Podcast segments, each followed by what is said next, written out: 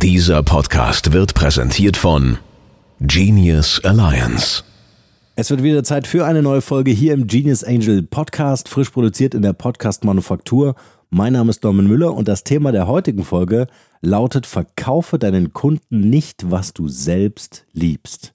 Und wenn sich gerade so ein paar Fragen zwischen den Ohren ergeben, dann ist das absolut gerechtfertigt und wir werden gleich darauf eingehen. Aber bevor es losgeht, noch einen kleinen Reminder. Wenn du diesen Podcast oder die Podcast-Folge hier zum ersten Mal hörst oder schon alle über 1100 Folgen gehört hast und noch nicht diesen Podcast bewertet hast bei Apple, bei Spotify, dann würde ich dich bitten, das genau jetzt zu tun. Wir machen eine kurze Unterbrechung, die reicht aus, um die Bewertung zu machen. Ich freue mich sehr, wir lesen die alle durch und die eine oder andere lesen wir dann hier in den nächsten Folgen vor.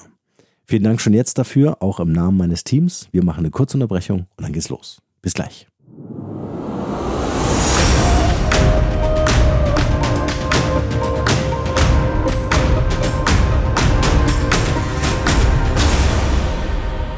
Verkaufe deinen Kunden nicht, was du selbst liebst. Ich weiß genau, was durch deinen Kopf ging, als du diese Headline gehört hast oder vielleicht gelesen hast. Nämlich die Tatsache, dass wir natürlich hinter den Produkten stehen müssen, dass wir natürlich die Produkte, Dienstleistungen oder Services, die wir verkaufen, ja, vielleicht nicht lieben, aber wir müssen zumindest sagen, hey, das ist ein ganz konkreter Nutzen für meinen Kunden. Und ich habe euch zwei Beispiele mitgebracht heute, an denen ich erklären möchte, was im Grunde der Sinn und Zweck des Verkaufens ist. Ich habe zum Beispiel von einem Podcast-Kollegen von mir gelesen, Namen nenne ich hier nicht, ähm, wie er versucht, Unternehmen für das Thema Podcasting zu begeistern. Sowas muss ich natürlich total unterstützen, weil ich natürlich möchte, dass die Podcast-Szene in Deutschland einfach weiter wächst. Deswegen freue ich mich über jeden, der da draußen irgendwie was für Unternehmen macht äh, im Bereich Podcasting und am besten Digitalvertrieb. Dieser Kollege hier, der macht das Ganze für Sichtbarkeit, Reichweite und so weiter. Das ist ja bei uns eher so eine untergeordnete Geschichte. Wir wollen ja zum Beispiel neue Kunden gewinnen mit einem Podcast oder wir wollen ganz konkret Fachkräfte finden für unser Unternehmen oder wir wollen einen Change-Prozess in unserem Unternehmen mit einem Podcast begleiten und so weiter. Also das sind ganz andere Ansätze. Aber was dieser Kollege macht, ist, also man merkt, dass er das Podcasting liebt und er schreibt in seinem Post rein, dass ja oder dass es ja Unternehmer gibt, die sich irgendwann mal wünschen, einen eigenen Podcast zu starten. Und er schreibt dann, was da alles an ewig viel Aufwand äh, entsteht und damit verbunden ist und dass er das Ganze natürlich lösen kann.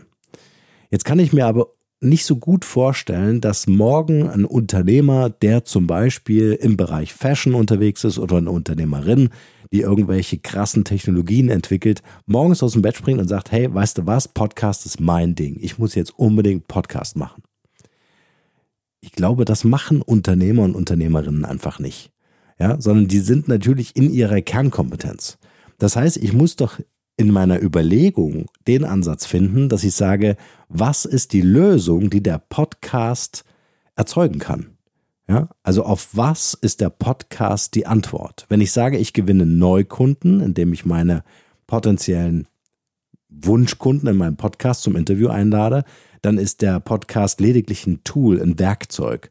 Das ist wie, ich will mit meinem Team besser arbeiten und setze auf Slack. Ja, oder ich möchte irgendwie eine gewisse Sichtbarkeit in einem sozialen Netzwerk haben und ich setze auf LinkedIn.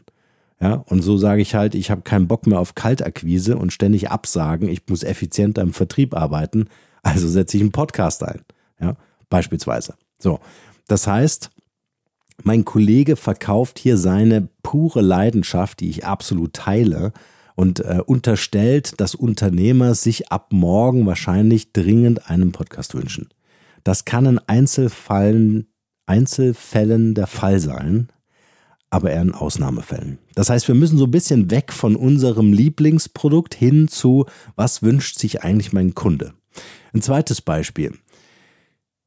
Ich habe mich mal ein Jahr lang von einem großen Versicherungskonzern so richtig im Vertrieb ausbilden lassen. Ich wollte einfach alle Vertriebstechniken und psychologischen Tipps und Tricks und auch Maschen von Versicherungskonzernen wollte ich einfach kennenlernen. So. Also habe ich mich da ein Jahr lang wegschließen lassen. Das war wirklich so. Auf dem Land, wo es einfach gar nichts gab. Ja.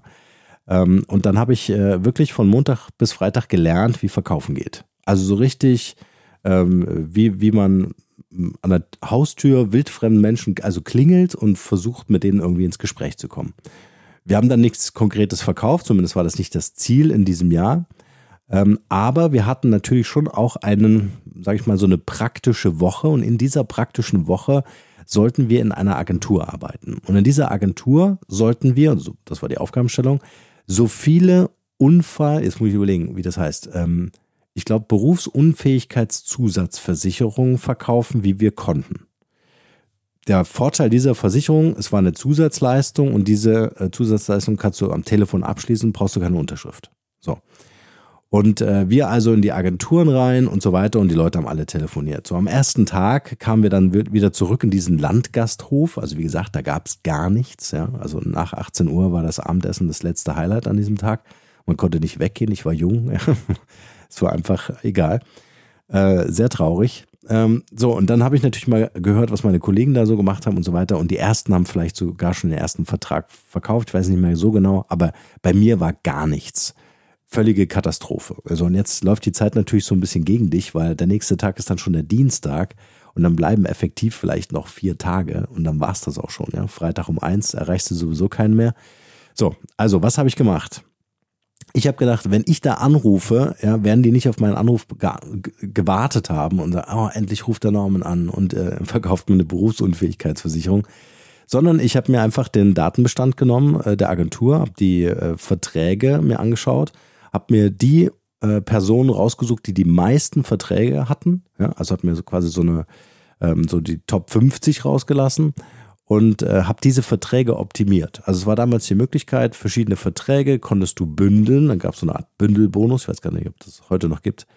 Ähm, dadurch konnte ich die Versicherung günstiger machen und ähm, konnte diese Zusatzleistung mit inkludieren.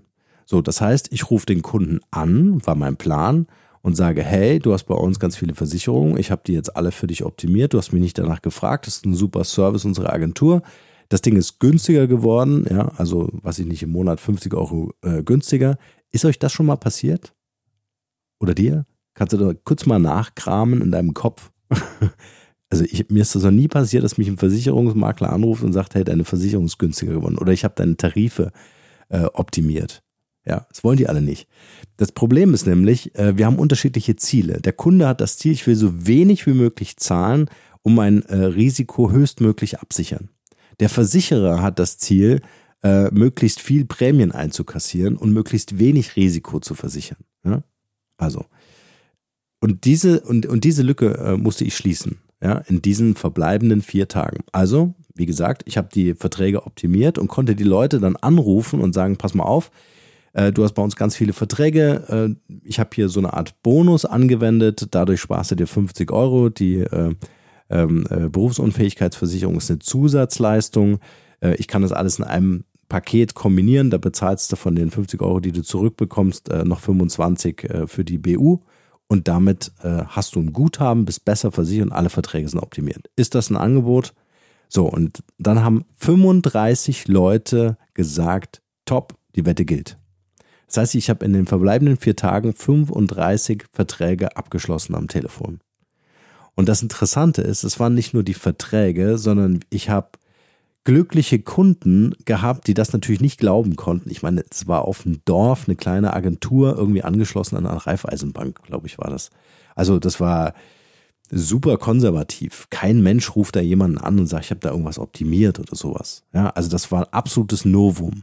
Aber jetzt kannst du dir vorstellen, wie fühlt denn sich ein Versicherungsnehmer, der äh, angerufen wird, wo Verträge optimiert werden, wo ich besser versichert bin und vielleicht sogar noch ein bisschen Geld spare im Monat. Wahnsinn. Darüber brauchen wir doch gar nicht reden. Ja, das heißt, äh, das, was, was ich machen wollte, also ich wollte ja eine, ho eine hohe Verkaufsquote abschließen, musste absolut in Einklang sein mit dem Nutzen für meinen Kunden. Und jetzt kannst du dir natürlich vorstellen, das war ein Invest in eine langfristige Kundenbeziehung. Ja, ich habe ähm, mein Soll erfüllt, mein Ziel erreicht und eine langfristige Kundenbeziehung hergestellt, in dem dieser Kunde natürlich den nächsten Anruf eines anderen Verkäufers meinetwegen äh, ganz anders wahrnimmt, als ähm, wenn ich nicht angerufen hätte. Ja, wenn dann wieder einer angerufen hat, oh, was willst du mir heute verkaufen? Ja, ihr wisst doch, wie das ist. So, das heißt, ich habe das Mindset äh, in den Köpfen der Kunden einfach dahingehend verändert, dass sie offen sind für weitere Verkaufsangebote aus, diesem, aus dieser Agentur. Und das ist meine Botschaft heute für dich mal darüber nachzudenken, wie verkaufst du eigentlich deine Produkte, Services und Dienstleistungen heute im 21. Jahrhundert? Was hat sich in den letzten Monaten, Jahren in deiner Vertriebsstruktur, in deiner Vertriebsstrategie verändert?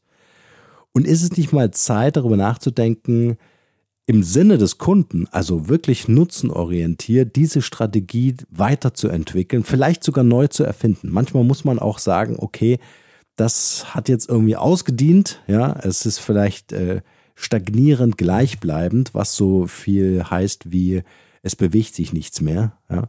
Oder ist es wirklich noch, hat es noch was mit Wachstum zu tun?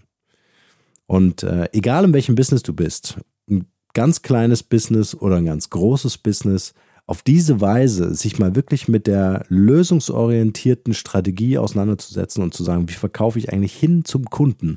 Also wie schaffe ich es, eine Beratung zu machen? Und das habe ich versucht mit meinem Beispiel klar zu machen. Also ich habe nichts verkauft, sondern ich habe beraten. Ich habe was optimiert. Ja? Ich habe was äh, generiert, nämlich äh, neuen Raum für eine zusätzliche Leistung und habe dann noch äh, eine Vergünstigung hergestellt äh, für den Kunden. Ja? So, also kleine Inspiration für diese heutige Podcast-Folge. Ich hoffe, dass dir das geholfen hat, dass dir das weiterhilft. Ich hoffe, dass es meinem Podcast-Kollegen weiterhilft, mal über seine Strategie nachzudenken. Äh, vielleicht hat er noch einen Tipp für mich. Ich weiß nicht, ob er das hört hier. Aber äh, ich freue mich natürlich auch, wenn äh, äh, ich so den einen oder anderen Tipp auch von außen bekomme, weil ich glaube, wir können einfach nur, gerade vertrieblich, gerade in dem, was wir gerne tun, ich bin leidenschaftlicher Podcast-Producer, also von dem her ähm, brauche ich jeden Tipp, äh, den ich äh, irgendwie kriegen kann. Und wenn ihr einen habt, sehr gerne in den Kommentaren oder die Shownotes dieser Podcast-Folge. Ich wünsche euch was. Bis zur nächsten Folge. Ciao, ciao.